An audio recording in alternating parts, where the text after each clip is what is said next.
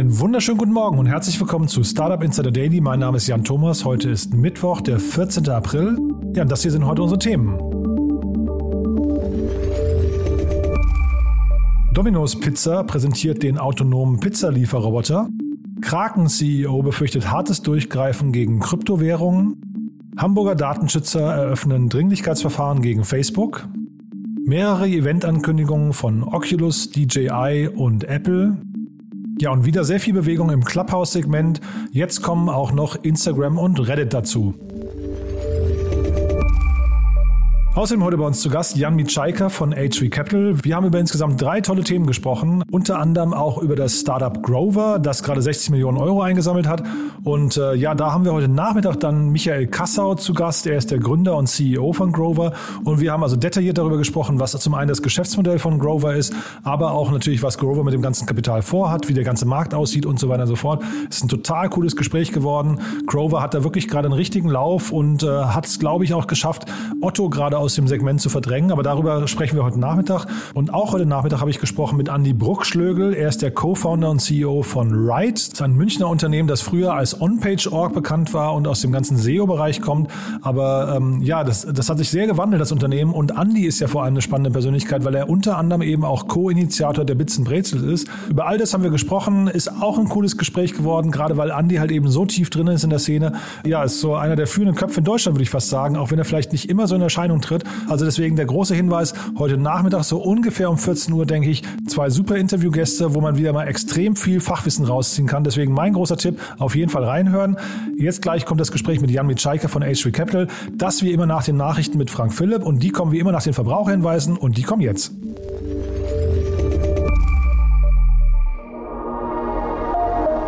Werbung. Diese Folge wird präsentiert von Moss. Die Firmenkreditkarte, die speziell für deutsche Startups und Tech-Unternehmen entwickelt wurde. Mit Moss digitalisiert ihr eure Unternehmensausgaben mit Kreditkarten für das ganze Team. Die Moss-App erfasst alle Ausgabendaten automatisch. Ausgabe tätigen, Beleg hochladen, Kostenstelle auswählen und alle Daten per Klick an Datev exportieren. Mit Moss profitieren Gründer und Finanzteams von voller Ausgabetransparenz und schlanken Buchhaltungsprozessen ohne lästigen Papierkram. Für eine unverbindliche Demo von Moss geht auf getmoss.com. Verweist auf diesen Podcast und nutzt Moss drei Monate lang gratis.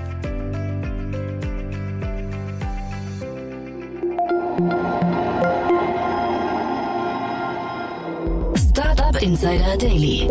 Nachrichten. Do you want to form an alliance with me? Apple Car kommt angeblich von Magna und LG. Die Gerüchte um das mögliche Apple Car reißen nicht ab. Einer südkoreanischen Zeitung zufolge könnte die erste Generation des Autos von Magna und LG gebaut werden. Hierzu werde ein neues Gemeinschaftsunternehmen gegründet, das den Namen LG Magna e-Powertrain tragen soll. Der Vertrag über die Produktion eines Apple Cars soll noch in diesem Jahr unterzeichnet werden. Im Gegensatz zu anderen kursierenden Partnerunternehmen wie Hyundai und Kia scheinen Magna und LG insofern der wahrscheinlichere Partner, da sie im Automobilsektor weniger bekannt sind und nicht Gefahr laufen, ihre eigene Position zu schwächen.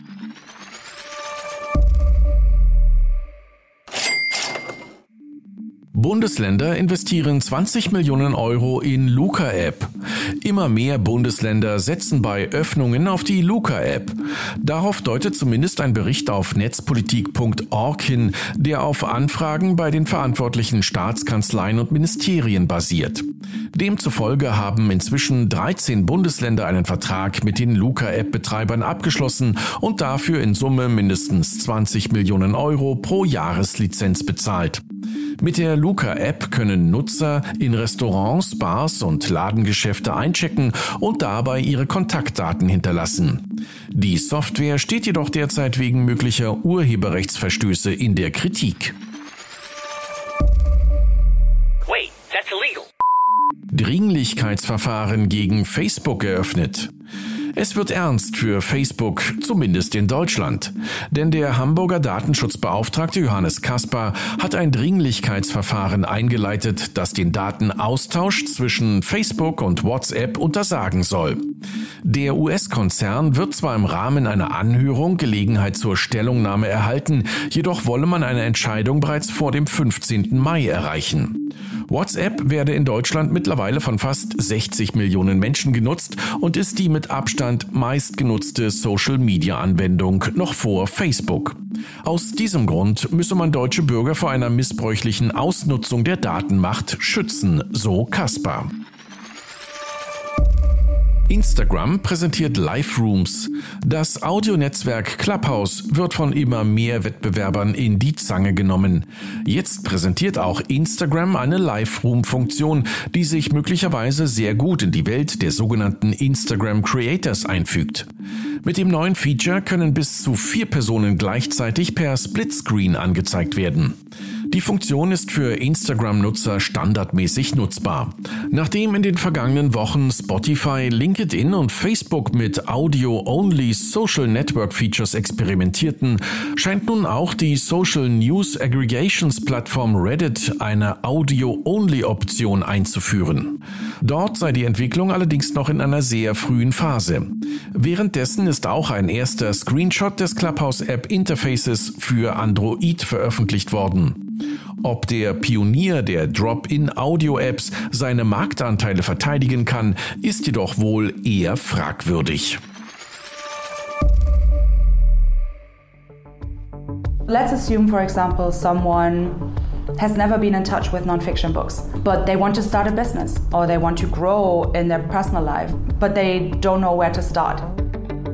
That's where Blinkist comes into play and says, look, it's an easy start into the nonfiction book world, it's an easy start into learning.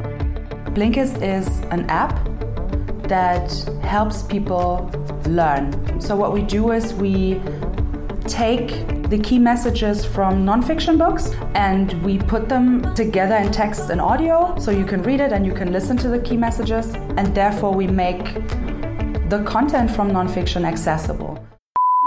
Blinkist fasst jetzt auch deutsche Podcasts zusammen. Das für seine Buchzusammenfassungen bekannte Startup Blinkist erweitert seinen Aktionsradius und bietet seinen Nutzern neben Sachbüchern künftig auch Kurzversionen von Podcasts. Zum Start in Deutschland hat das Berliner Startup sechs deutsche Podcasts unter Vertrag, bei denen es sich um reine Wissensformate handelt. Der Service ist auf Englisch bereits seit längerem erhältlich. Take a look. This is what Domino's and Ford have come up with the self driving delivery vehicle. So, pizza customers are going to be seeing this here in Ann Arbor. The big question remains are customers really going to be receptive to it? Autonomer Roboter liefert Domino's Pizzen. Die größte Pizzakette in den USA startet diese Woche mit der Essenslieferung per autonomen Robotern. Im texanischen Houston kooperiert Domino's Pizza hierzu mit dem auf autonome Lieferfahrzeuge spezialisierten Robotikunternehmen Neuro. Wer in der viertgrößten Stadt der USA künftig eine Pizza bestellt, kann diese online bezahlen, anschließend die Route des Lieferroboters tracken und diesen dann per App öffnen, um seine Bestellung herauszunehmen. Als primären Grund für die autonome Zustellung gibt Dominos einen signifikanten Mangel an Lieferfahrern an. And I think we would be much better off with, with a bare instrument system where people can take their shares, move them anywhere they want, trade them anywhere they want, and trade directly on exchange. And uh, because they can't do that now, because there's so many middlemen involved in the process, you have so many opportunities for bad things to happen. There's just not much transparency there. And um, the little guy really is at a disadvantage in a system like that.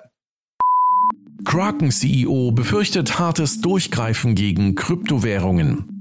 Kraken ist die viertgrößte Kryptobörse der Welt.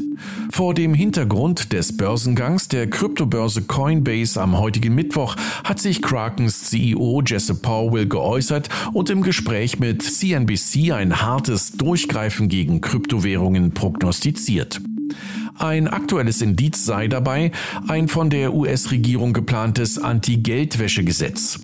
Dieses würde von US-Bürgern, die Transaktionen mit Kryptowährungen im Wert von über 3000 Dollar vornehmen wollen, einen vollständigen ID-Check verlangen. Dies laufe jedoch dem ursprünglichen Prinzip der Kryptowährungen entgegen. Laut der Plattform Chainalysis sei der Anteil illegaler Aktivitäten an allen Kryptotransaktionen von 2% im Jahr 2019 auf gerade einmal 0,35% im vergangenen Jahr zurückgegangen.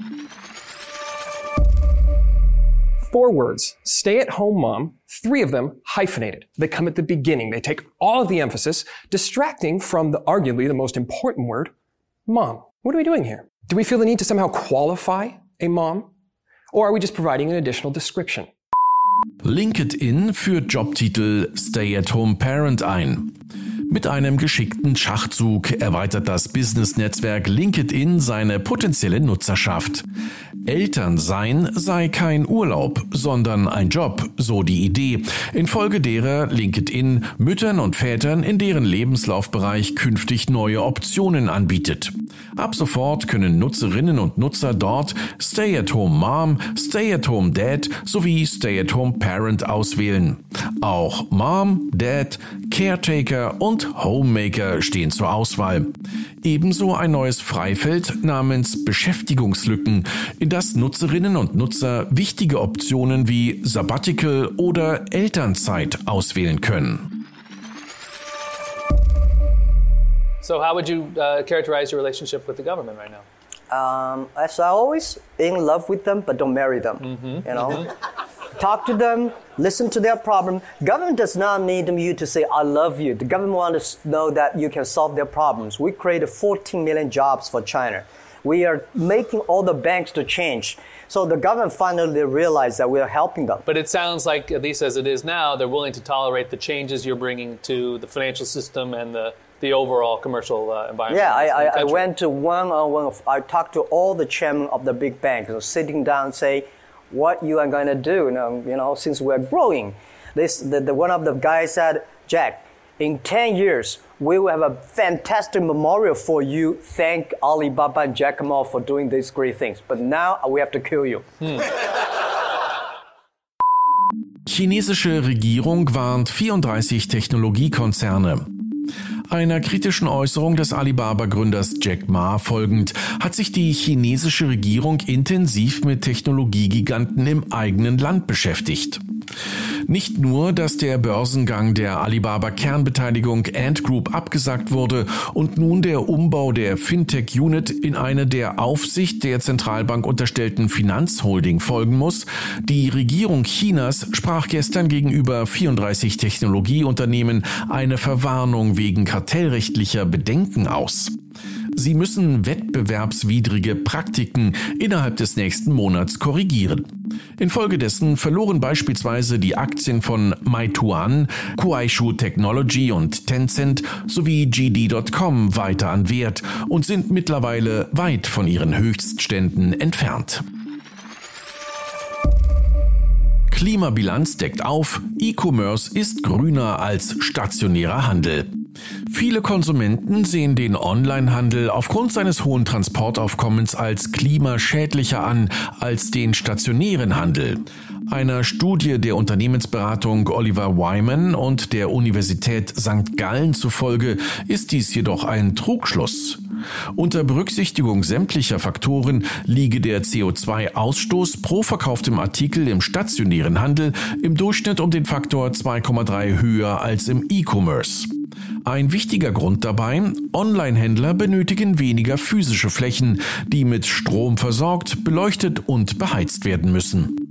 Zudem würden beim Online-Handel viele Waren beim Transport auf der letzten Meile gebündelt, so die Studienmacher. Ob man der Studie Glauben schenken darf, ist jedoch offen. In Auftrag gegeben wurde sie vom Online-Giganten Amazon. Wie sagte schon König Edward III. von England, ein Schelm, wer Böses dabei denkt. Event-Tipps Events von Apple, Oculus und DJI. Und hier noch drei Hinweise auf Online-Events. Die Facebook-Tochter Oculus wird am 21. April seinen ersten Spiele-Showcase veranstalten und Neuigkeiten zu den zahlreichen Spielen wie Star Wars, Tales from the Galaxy's Edge und Pistol Whip präsentieren. Der Oculus Gaming Showcase wird auf Facebook, Twitch und YouTube übertragen. Drohnenfans können sich den 15. April im Kalender vormerken. Im Rahmen eines Online-Events wird der führende Drohnenhersteller DJI ein neues Produkt vorstellen, bei dem es sich wahrscheinlich um die High-End-Drohne DJI Air 2S handeln wird. Und bei Apple hat sich der Sprachassistent Siri verplappert. Auf die Frage, wann ist das nächste Apple-Event, antwortet Siri derzeit mit, das besondere Event ist am Dienstag, 20. April, im Apple Park in Cupertino, Kalifornien. Sie können alle Details auf apple.com erfahren. Und das waren die Startup Insider Nachrichten vom 14. April. Und jetzt zurück zu Jan Thomas. Startup Insider Daily, Investments und Exits. Heute mit Jan Mitschaika von HV Capital.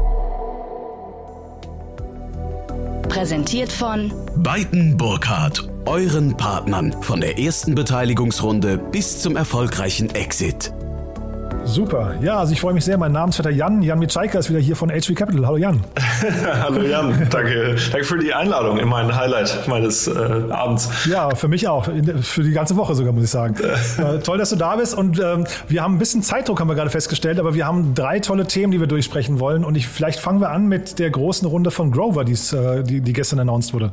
Ja, sehr, sehr spannende Runde. 60 Millionen eingesammelt ähm, für den Verleih von ähm, Elektrogeräten, Konsumgüter. Und ähm, wir hatten das ja schon kurz in unserer, in unserer Vorbesprechung. Ähm, einerseits, äh, glaube ich, eine große Frage bei dem Thema ist natürlich die Refinanzierung, weil es natürlich wahnsinnig kapitalintensiv ist. Aber da scheint Grover jetzt Wege gefunden zu haben, um, um Elektrogeräte quasi zu finanzieren, wo übrigens andere Länder auch schon wesentlich weiter sind. Also ich habe mir das ganze Thema Handys mal angeschaut zum Beispiel. In Deutschland haben die Banken Autos auf der Bilanz, in England haben sie Handys auf der Bilanz. Ähm, das scheint Grover ja geknackt zu haben.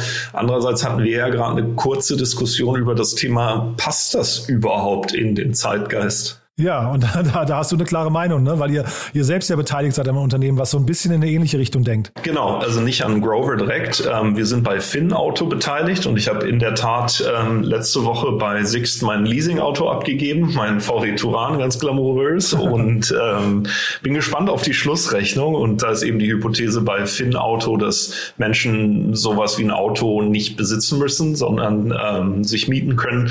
Also insofern, ich habe selber noch nicht bei Grover gemietet bietet. Ähm, aber ja, in anderen Kategorien können wir uns das sehr, sehr gut vorstellen. Und dann vielleicht ohne jetzt Internas verraten zu wollen, aber du kannst ja vielleicht so die Parallelen ziehen zu dem Modell Grover. Wie kapitalintensiv ist das? Weil ich habe bei Crunchbase gesehen, Grover hat insgesamt äh, ja fast nur Venture Debt sich bis jetzt besorgt. 282 Millionen stehen da. Die Frage ist ja immer, es gibt das berühmte LTV, das ist nicht nur Lifetime Value im Online-Marketing, sondern Loan-to-Value-Ratio. Ähm, und das ist immer die Frage, mit wie viel Eigenkapital muss ich meine Fremdfinanzierung unterlegen? Und da gibt es, ähm, was ich ja auch im Eingangs gesagt habe, zum Beispiel Autos. Äh, gerade in Deutschland ist für die Banken natürlich sehr bekannt, dass sie dann einfach sehr gut verstehen, wie entwickeln sich die Werte, wie mit wie viel Eigenkapital muss ich da hinterlegen und dann wird das natürlich weniger. Und das sind auch ähm, Schritte, die wir, wir sind zum Beispiel bei Lendes beteiligt, die ja ähm, ein Operating System für Büros bauen, aber da auch ein Teil dessen ist, dass sie Möbel vermieten. Möbel war dann zum Beispiel am Anfang eher auch noch eine Frage. Und ähm, so stelle ich mir das dann eben bei Grover vor, ohne Details zu wissen, immer die Frage, wie viel Eigenkapital muss ich eben hinterlegen, ähm, um diese Kredite zu sichern. Im Handelsblattartikel war zu lesen 37 Millionen Euro Umsatz und 160, 160 äh, Mitarbeiter und äh, man spricht schon von einem mittelfristigen Ziel eines Börsengangs. Wie weit ist das denn aus deiner Sicht weg? Ich finde, das Geschäftsmodell ist natürlich wunderbar für einen Börsengang, weil es einfach wahnsinnig planbar und skalierbar ähm, ist. Wenn ich eben diese Sachen verleihe und ich weiß, wie lange die im Schnitt verliehen werden und was die Schadensquoten sind etc., kann ich da natürlich ähm, sehr gut prognostizieren und bin relativ unabhängig von irgendwelchen Schwankungen. Und je länger diese Vermietperiode auch ist im Schnitt, desto, desto planbarer natürlich das Ganze.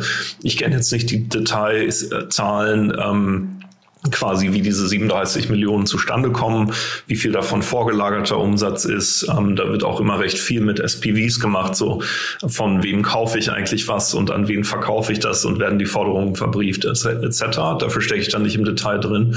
Ähm, aber ja, scheint, scheint spannend zu sein und zweieinhalbtausend Produkte im Sortiment.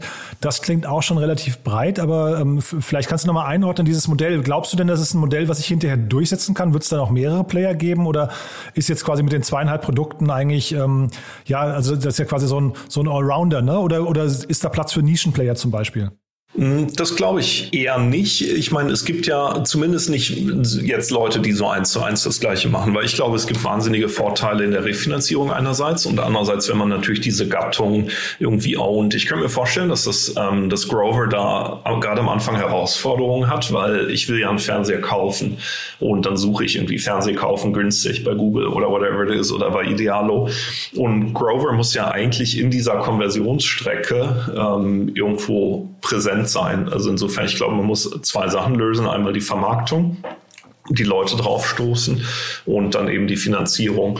Und ich glaube schon, dass das natürlich für andere Produktkategorien, sei es Autos oder so, anders ist. Ich glaube jetzt in Elektronik ähm, sehe ich da eigentlich nicht, dass da noch Platz ist für, für jemanden anderen. Ich wüsste nicht wie, außer natürlich zum Beispiel ein Everphone, die ihre Handys ja im B2B verkaufen. Aber das ist dann ja eigentlich ein komplett, komplett getrenntes Geschäft. Mhm. Also kein Bieter- oder Preiswettbewerb hinterher dann quasi auf der, wenn man so möchte, Checkout-Meile im E-Commerce. Nee, glaube ich auch nicht. Ich glaube auch, äh, es wäre interessant zu wissen, ähm, wie die Investoren da den Addressable Market abgeschätzt haben, ähm, weil ich glaube, ein Teil der Leute wollen eben mieten statt kaufen. Ähm, ist natürlich dann die, die Million-Dollar-Frage, welcher Anteil ist das? Und dann hatten wir jetzt gerade schon eine kleine, also das war eine 60-Millionen-Runde, davon waren 15 Millionen Venture Debt, wenn ich es richtig verstanden habe. Und Venture Debt ist ja quasi auch das Thema der, des nächsten oder der, also Kernbestandteil des nächsten Themas. Genau, genau super Thema, äh, fand ich total cool. Ähm, Peter Czaljaski, ähm,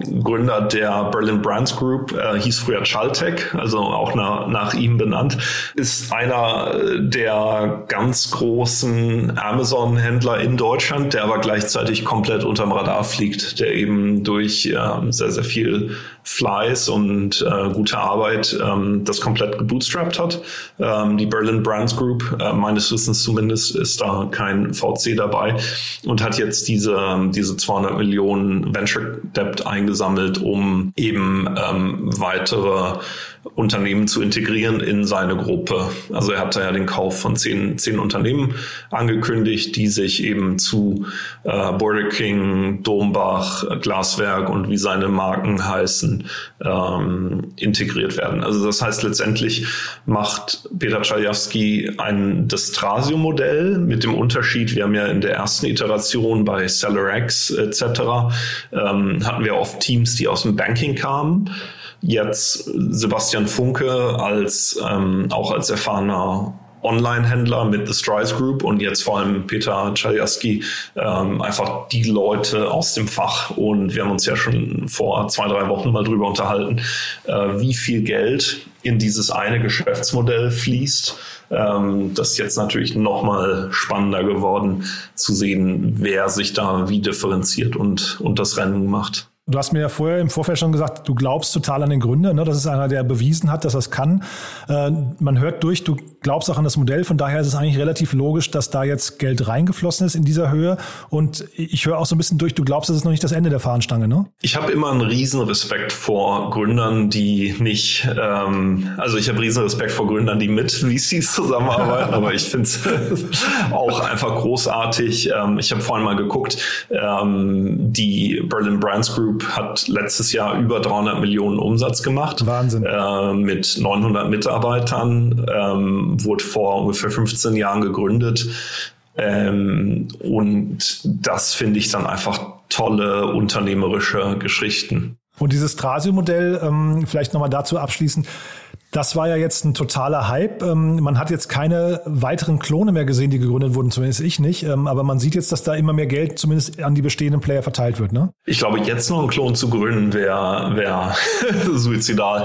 ähm, also das würde ich nun wirklich nicht empfehlen. Frage wäre wär natürlich, vielleicht gibt es irgendwann auch Schnitte, dass man dann sagt, also zum Beispiel, wenn man sich Berlin Brands anschaut, die ja von Sports über Home and Living, Consumer Electronics, ich glaube, da kommen sie ja auch her aus der Veranstaltungstechnik. Ähm, vielleicht gibt es irgendwann Leute, die sagen, du, wir fokussieren uns auf was auch immer, Gartenmöbel oder Haushaltsgerät oder so. Aber jetzt so einen komplett generischen Ankäufer zu bauen, ähm, ja, hätte ich zumindest sehr, sehr große Fragezeichen. Und dann haben wir noch ein drittes Thema und damit haben wir quasi die, die gesamte Palette eigentlich durch. Nämlich jetzt geht es um das tolle Thema Specs. Ja, da gab's äh, schon auf dem Cover des New Yorker ein wahnsinnig cooles Titelbild. Ähm, ich muss mal, muss mal gucken, ob ich das noch finde, aber da ging's, es, selbst da geht's mittlerweile schon um Specs. Das war eine Meldung, die auf Exciting Commerce auch kam, ähm, dass Signa Sports United ähm, an die Börse gehen möchte über, über ein SPAC. Ähm, die äh, haben 2019 ja versucht, ähm, quasi einen klassischen IPO durchzuführen. Ähm, damals als profitable, aber sagen wir mal marginal profitable Holding von E-Commerce-Modellen. Ähm, sind sicher gut gewachsen in Corona, würde ich annehmen. Ähm, wollen jetzt aber für 4 Milliarden an die Börse gehen. Und ähm, ich, äh, es gibt da noch kein, keine wirklich aktuellen Zahlen dazu. Ähm, werde ich mir sicher sehr genau angucken. Aber die Frage ist natürlich schon bei einem Modell, was eigentlich eine, eine Gruppe von E-Commerce-Shops ist mit mit nicht wahnsinnig viel, ähm, sagen wir mal, Over, Spillovers etc., ob man da dann halt wirklich viermal, viermal Umsatz dafür verlangen kann, auch am Markt, ähm, müssen wir mal schauen. Ja, zumal der Umsatz, glaube ich, wenn ich es richtig verstanden habe, sogar rückläufig ist, ne? Das war zumindest für einzelne Töchter. Ich weiß nicht genau, wie das in Summe ist. Und vielleicht nochmal kurz zur Einordnung. Es, wir, wir reden äh, ja von, also René Benke ist, glaube ich, steckt dahinter, ne, wenn ich es richtig weiß. Und das ist ja so ein, so ein österreichischer, weiß nicht, äh, Immobilien- und Handelsmogul, wenn man so möchte. Ne? Ich glaube, genau. Mh, das ist, glaube genau. ich, so ein genau. Online, ein Online-Arm von ihm. Ne? So Karstadt und Karstadt äh, Sports und solche Geschichten ist, glaube ich, so sein Thema eigentlich. Oder Kaufhof, glaube ich, auch, ne? So habe ich es verstanden, ja. Mhm, genau. Und da, also jetzt äh, vielleicht nochmal zur Einordnung. Ich kenne mich mit Bewertungen in dieser Dimension wirklich gar nicht aus. Ich kann ja immer nur so von draußen drauf gucken, was so vergleichbar vielleicht wäre. Wie kommt man denn von einem Umsatz von irgendwie 300, 400 Millionen auf eine Bewertung von 4 Milliarden? Also ich glaube, der, der Umsatz liegt, liegt sogar bei einer Milliarde. Ich glaube, Ach so, der, Ach so, okay. Genau, genau. Man muss halt sich wirklich, und da haben wir intern auch immer große Diskussionen, weil ich meine, die Frage ist ja immer, wo sortiere ich was ein? Wir haben ja einerseits im ähm, im Softwarebereich Multiples 16, 18, 20 mal Umsatz. Aber das sind dann ja oft Firmen, die vielleicht 60, 70 Prozent Marge machen, dazu noch stark wachsen etc. Ähm, versus dann den Multiples, die in, in eigentlich Händlerbereichen gezahlt werden, ähm, wo, wo man ja auch in eine super starke Börsenentwicklung hatte. Ähm, keine Ahnung, den Westwings, den Home24, den Zalando dieser Welt, ähm, auch in Deutschland. Aber ich glaube, man muss halt sehr genau bei diesen SPACed Companies hinschauen, so als Anleger. Ähm, was kaufe ich da wirklich und, und ist die Bewertung eigentlich adäquat? Mhm. Hast du denn irgendeinen SPAC gesehen in der letzten Zeit, wo du sagst, den, da würdest du auch äh, Aktien zeichnen?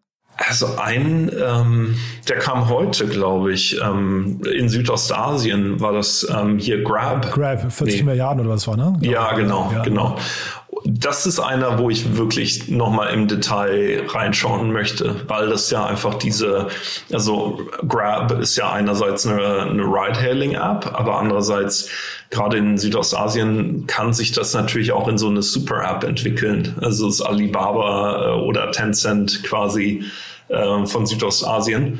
Ähm, und insofern das könnte schon ein, ein Ding sein. Das ist einfach eine, eine total coole Firma.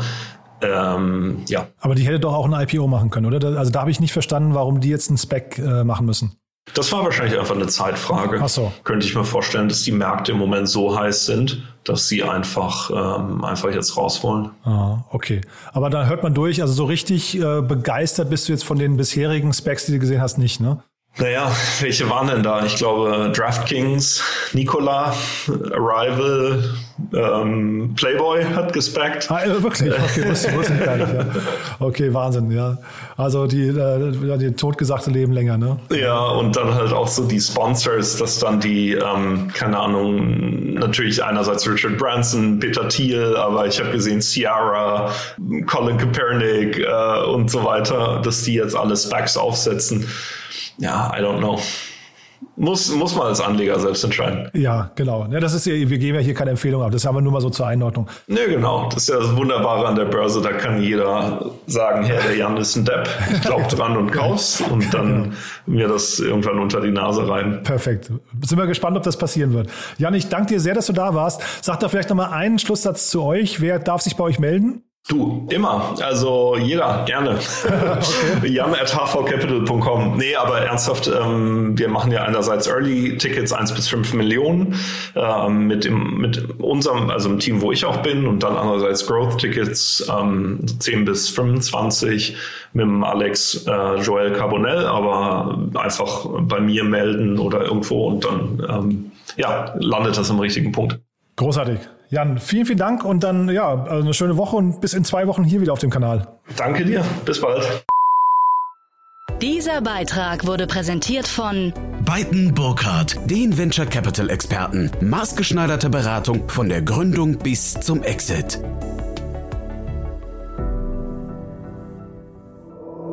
Startup Insider Daily, der tägliche Nachrichtenpodcast der deutschen Startup-Szene. Ja, das war's für heute Vormittag. Das war Jan Mitschaiker von HV Capital. Ich glaube, es war ein super spannendes Gespräch. Drei tolle Themen. Macht mir immer großen Spaß mit Jan. Und äh, ich habe ja schon gesagt, wir hören uns heute Nachmittag wieder. Ich hoffe es zumindest ähm, in eurem Interesse eigentlich. Denn, wie gesagt, es sind zwei coole Gesprächspartner. Andi Bruckschlögel ist da, der CEO und Co-Founder von Ride. Und zum anderen ganz besonders Michael Kassau, der gerade mit Grover insgesamt 60 Millionen eingesammelt hat. Also ihr seht, also es ist sehr viel Bewegung in der Startup-Szene gerade. Und ich freue mich natürlich, dass wir mittlerweile so ein bisschen zum Startup-Alltag dazu dazugehören. Das heißt, wenn ein Startup eine Finanzierungsrunde abgeschlossen hat, dann ist es, ja, ich habe so das Gefühl, fast, es gehört zum guten Ton, hier mal vorbeizuschauen und dann mit uns hier zu eruieren, was es mit der Finanzierungsrunde auf sich hat. Von daher freue ich mich sehr. Mein Tipp, einschalten nachher. Ich freue mich, wenn wir uns wieder hören. Bis dahin, alles Gute und tschüss.